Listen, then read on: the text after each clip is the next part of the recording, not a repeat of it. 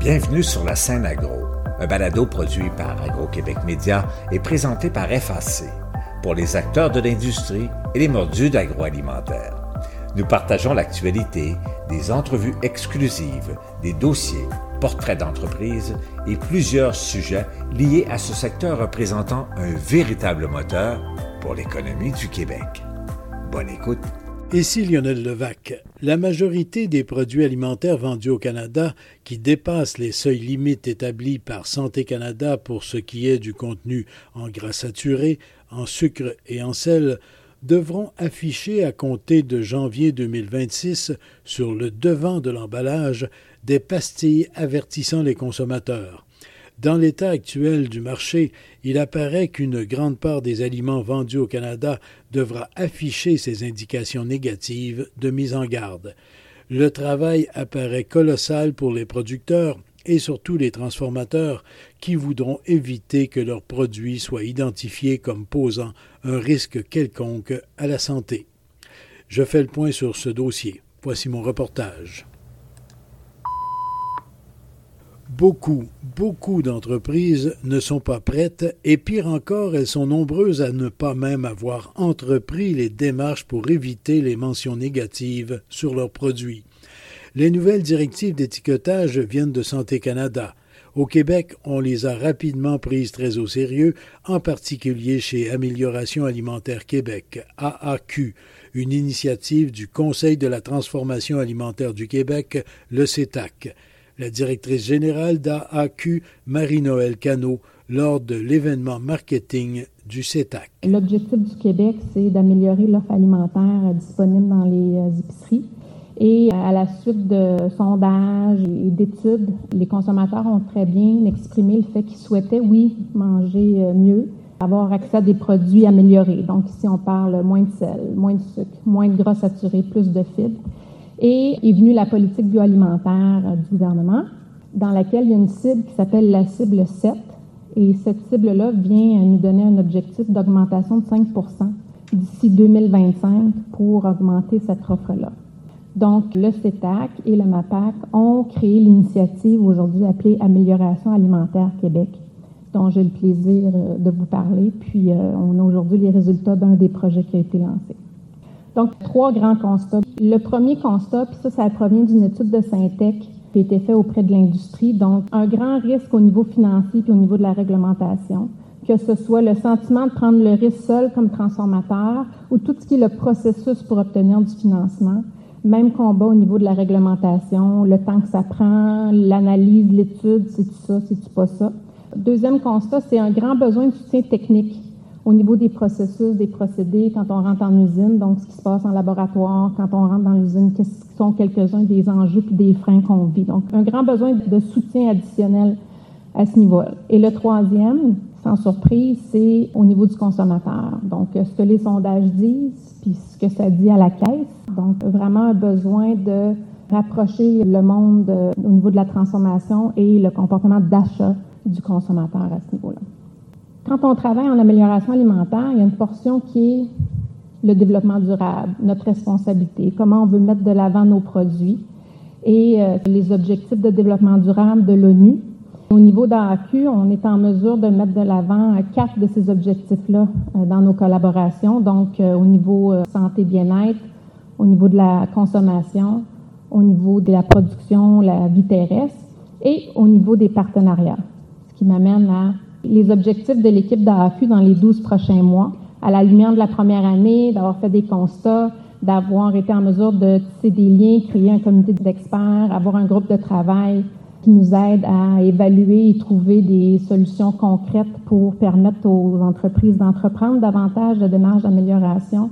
On va passer les 12 prochains mois à développer ce qu'on a appelé des plans de co-communication. Ça, ni plus ni moins, c'est augmenter le dialogue, fournir des arguments, fournir des données qui font en sorte que de penser à améliorer un produit devient de plus en plus réaliste et pas juste un rêve ou quelque chose dont on n'a même pas envie euh, d'entendre parler. Le deuxième, il est simple, c'est un plan de commandite. Je vous en parle pas plus.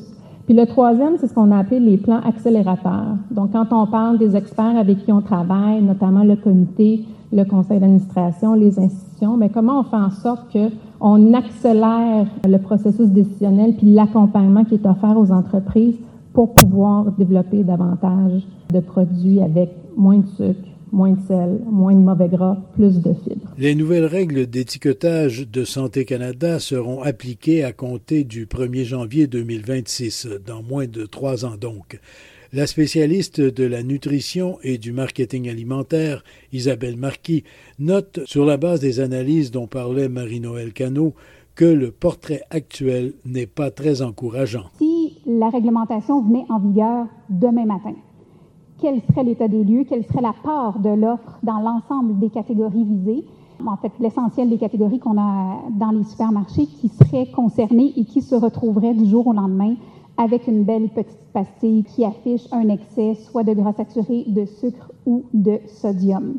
Donc, ça a été une première étape de faire le tour de l'ensemble de l'offre pour avoir une idée euh, de ce qu'il y en est. Et ensuite, de creuser davantage dans le détail pour dire, OK, c'est bien beau dire les catégories de façon générale, voici comment elles se positionnent. Maintenant, à l'intérieur de chaque catégorie, vous serez d'accord avec moi, il peut y avoir des variations majeures. Donc, quelles sont les sous-catégories ou les sous-segments qui sont les plus concernés? Quelles sont les pistes de solutions s'il y en a? Est-ce que les produits québécois, donc les produits fabriqués au Québec comparativement à ceux qui sont fabriqués hors Québec, est-ce qu'on est dans le même bateau? Ou est-ce que nos entreprises et nos produits d'ici surperforment ou sous-performent par rapport aux autres? C'est des choses qui ont été étudiées donc au cours des derniers mois. On a analysé 14 catégories euh, de produits. État donc des, des principaux constats qu'on a déjà pu tirer de cette analyse-là et ouvrir la porte à la suite du projet donc, les fameuses 14 catégories, ce sont les 14 catégories qui avaient déjà été identifiées par Santé Canada dans le cadre de la politique bioalimentaire comme étant des catégories sur lesquelles on devait ou il souhaitait que l'industrie puisse travailler en priorité, basées sur plusieurs critères, les taux de pénétration dans la population, les volumes de vente et bien sûr le profil nutritionnel actuel. Donc, est-ce qu'on part de loin ou est-ce qu'on est déjà bien avancé? Ça touche beaucoup de secteurs. En fait, il n'y a presque pas euh, de secteurs qui sont épargnés dans cette liste-là. Tiens à préciser que l'ensemble des données dont j'ai pu me servir pour cette étude-là et cette analyse-là, en fait, ma source la plus précieuse a été l'Observatoire de la qualité euh, de l'offre alimentaire euh, associé à l'INAF à Québec et je les remercie pour leur merveilleux travail et toutes les données auxquelles j'ai pu avoir accès. Les données euh, de vente que je ne vous présenterai pas dans le détail aujourd'hui, mais qui ont servi à l'analyse viennent de Nielsen IQ et bien sûr la base réglementaire de Santé Canada. Donc, premier grand constat de l'analyse qui a été faite, vous serez probablement pas surpris, ou peut-être que oui aussi, il y a une part vraiment significative de l'offre alimentaire actuelle qui se trouve à être concernée directement par cette nouvelle réglementation-là. Donc, les sept premières catégories sur les 14 en ordre chronologique, céréales à déjeuner, yogourt et desserts laitiers et les pains tranchés, qui sont les trois catégories qui, pour le moment, s'en sortent le mieux. Les deux premières, c'est essentiellement le sucre et la troisième, les pains tranchés, le sodium, qui, pour le moment, c'est une part relativement faible de l'offre qui se trouverait à porter la fameuse mention front of pack. Déjà dans la deuxième ligne, vous voyez qu'on augmente. On est autour de 40% pour les barres granola, grignotines, repas surgelés et les craquelins. Et si je continue avec les autres catégories, là, ça commence à faire mal. Biscuits galettes, 64% sauce pour pâtes, 77% vinaigrette et saucisses, 78% et ensuite les viandes et les soupes de 93 à 95% Donc, rendu là, ce que ça veut dire, c'est que dans ces catégories-là, la quasi-totalité de l'offre se retrouverait demain matin avec une belle patch sur le devant de l'emballage, chose que j'imagine que pour tous ceux qui sont concernés, vous n'avez pas envie de voir sur euh, le devant de vos emballages. Donc, en voyant ça, en fait, le premier message que je vais vous passer, c'est demandez-vous pas pourquoi Santé Canada s'est finalement décidé et va mettre de la pression pour que ça puisse être appliqué. Ça concerne une part qui est vraiment pas négligeable de l'offre alimentaire, toutes catégories confondues. Et dans chaque catégorie et sous-catégorie, il y a une grande disparité dans le pourcentage de non-conformité. Il y a une très grande variabilité de valeur nutritive et donc d'état de la situation entre les produits. Mais pas juste entre les produits d'une même catégorie, mais parfois même entre les produits d'un même sous-groupe d'une catégorie. Je m'attendais à ce qu'il y ait des écarts, mais je ne m'attendais pas à ce qu'il y ait des écarts aussi substantiels. Je vous présente deux exemples. Celui d'abord des viandes transformées tranchées. Sodium, gras saturé, Ce sont les deux des trois nutriments qui nous concernent dans le cas de cette catégorie-là. Du côté du sodium, portion de référence, on est à 55 grammes. Par portion de 55 grammes, mes échantillons passent de 375 à 1123 mg de sodium. C'est gigantesque comme écart dans la même catégorie. Et quand je regarde dans le même sous-groupe, parce qu'on sera d'accord qu'un bologne, un pepperoni ou un jambon cuit, c'est pas la même chose, mais même au sein du même sous-groupe, j'ai des écarts qui se chiffrent jusqu'à 300 mg, ce qui est substantiel. La bonne nouvelle derrière ça, c'est que ça me dit qu'il y a moyen de faire quelque chose. S'il y a déjà des écarts aussi grands, ça veut dire qu'on a une certaine marge de manœuvre. D'un autre côté, on a quand même beaucoup de travail à faire parce que, si vous avez bien retenu tout à l'heure, c'est 95 de l'offre de cette catégorie-là qui se trouve à être concernée. Donc, ça reste que les taux, c'est pas la majorité qui est à 375. La majorité est plus autour de 800 à 1000 mg par portion. Et au niveau des gras saturés, vous voyez aussi des variabilités par sous-groupe qui sont magistrales.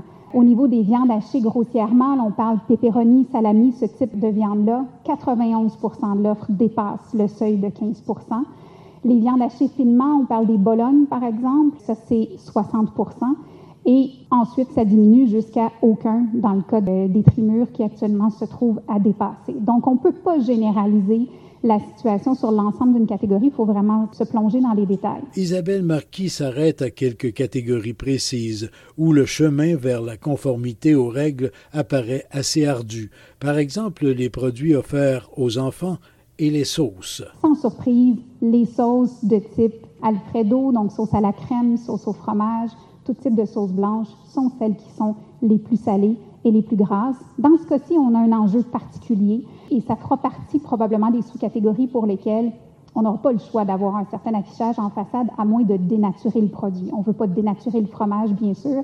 Le fromage est naturellement gras et salé, donc pour ces produits-là, ça va être un peu plus difficile. Sauces tomates qui sont à 70% c'est très élevé, mais quand même moins que pour les sauces blanches ou les sauces à la crème. Reste que les sauces tomates, c'est les plus grands vendeurs. Donc, on a quand même un enjeu euh, ici euh, au niveau du sodium dans cette catégorie. On avait fait aussi l'exercice d'évaluation des produits fabriqués au Québec versus hors Québec, voir s'il y avait des constats à, tirer de ça. Un exemple, euh, toujours dans le cas des sauces pour pâtes, où il y a un décalage entre les deux. Nos produits québécois performeraient moins bien, donc il y aurait plus de produits du Québec qui se trouveraient à porter la, la mention front of pack, autant sur le sodium que sur le gras saturé. Ce que je tiens à préciser par contre, dans ce cas-ci, les sauces pour pâtes les plus vendues parmi les produits québécois sont des sauces bolognaises. Ça explique en partie pourquoi, en termes de gras et en termes de sodium, on se trouve à être supérieur. Donc, oui, on a l'air de moins bien euh, performer, mais c'est pas la fin du monde. Troisième constat, encore beaucoup de travail à faire malheureusement sur les produits pour enfants. Et ça, je te l'ai souligner en particulier. Et quand je parle de produits pour enfants, dans le cadre des études, c'est vraiment les produits qui sont étiquetés et brandé comme étant vraiment pour enfants, mais vous serez d'accord avec moi que les enfants ne mangent pas que des produits pour enfants. Donc, l'ensemble des constats euh, est intéressant. Mais bref, je tenais à souligner celui-là. Je vous donne l'exemple des biscuits et galettes. 14% des calories d'une journée, 10% du gras saturé, 14% du sucre et 20% du sodium consommé par un enfant dans une journée provient des biscuits et galettes. Donc, on ne peut pas ne pas faire attention. Dans l'échantillon qui a été euh, évalué, on parlait d'au-dessus de 600 euh, biscuits et galettes qui ont été répertoriés sur le marché. 80 produits étaient spécifiquement adressés aux enfants et de façon générale à portions similaires parce que les, biscuits pour enfants sont rarement tellement plus petits que ceux euh, pour adultes, ironiquement. Moins riches en gras saturés, mais aussi sucrés et plus salés. Et bien que le sodium ne soit pas le nutriment numéro un qui fera partie du front of pack dans cette catégorie-là, parce qu'il n'y en a quand même pas beaucoup qui vont dépasser 15% ce serait un peu fou d'avoir un biscuit au-dessus de 15% de sodium, reste que c'est un enjeu pour la santé des enfants. Et vous voyez, quand je regarde la cible de réduction volontaire pour cette catégorie-là, 71% des produits pour enfants dépassent la cible de réduction volontaire contre 58 pour le reste de l'offre. Ça n'a pas de sens. Des gens soulèvent le fait que Santé Canada a déjà proposé il y a dix ans la réduction du sel, du sodium. La spécialiste de la nutrition, Isabelle Marquis, précise des choses à ce sujet. En ce qui concerne le sodium et plus précisément la cible de réduction volontaire de Santé Canada de 2012, vous vous souvenez certainement qu'il y a une dizaine d'années, il y avait eu un groupe de travail qui avait présenté ses recommandations. Ça n'avait pas tourné en loi mais l'ensemble de l'industrie avait été invité à réduire les taux de sodium dans toutes les catégories. en essayant de respecter certaines cibles. Attention, ces cibles-là n'ont rien à voir avec la nouvelle réglementation. Les chiffres de ces cibles ne sont pas les mêmes que le fameux seuil de 15% Donc, vérifiez bien, même si vous aviez fait vos devoirs et que vous aviez réussi à atteindre les cibles de réduction volontaire, il est possible que vous ayez quand même un avertissement par rapport au sodium à mettre sur votre emballage. Donc, attention, dans certaines catégories, la cible de réduction volontaire était plus sévère que le seuil, mais dans la plupart des catégories, elle était moins sévère. Et je prends l'exemple des saucisses. Actuellement, 60 de l'offre de saucisses respecte la cible de réduction volontaire de 2012, mais j'en ai seulement 22 qui respectent le seuil de 15% donc 78 qui va porter quand même la mention du front of pack. Donc, attention, Je ne peux passer en revue toutes les catégories. Notons cependant qu'il y a des exceptions aux nouvelles règles d'étiquetage, en fait les règles de 2026, pour des produits laitiers par exemple, également pour des boissons sucrées, les boissons gazeuses, on ne sait pas pourquoi d'ailleurs. Parmi les choses que l'on sait cependant, il y a le fait que le nouvel étiquetage va faire disparaître diverses pratiques, par exemple l'énoncé de certaines allégations. Certaines des allégations nutritionnelles que vous avez le droit de faire aujourd'hui, vous n'aurez plus le droit de le faire. Le gouvernement veut essayer d'éviter d'envoyer deux messages contradictoires aux consommateurs, donc c'est bon ou c'est pas bon, je peux le manger ou pas. Alors, euh, attention, vous devrez, si vous êtes pris à mettre un avertissement front of pack, revoir l'ensemble des allégations nutritionnelles que vous faites sur votre emballage et vos autres outils de communication. Ici Lionel Levac. Il vaut vraiment la peine d'étudier dans le détail cette nouvelle réglementation d'étiquetage. Une chose est rassurante, même les transformateurs étrangers y seront soumis. Au moins, la concurrence sera loyale. Au revoir. Vous avez aimé ce contenu? Suivez la scène agro pour rester à l'affût de l'actualité agroalimentaire. Merci et à bientôt.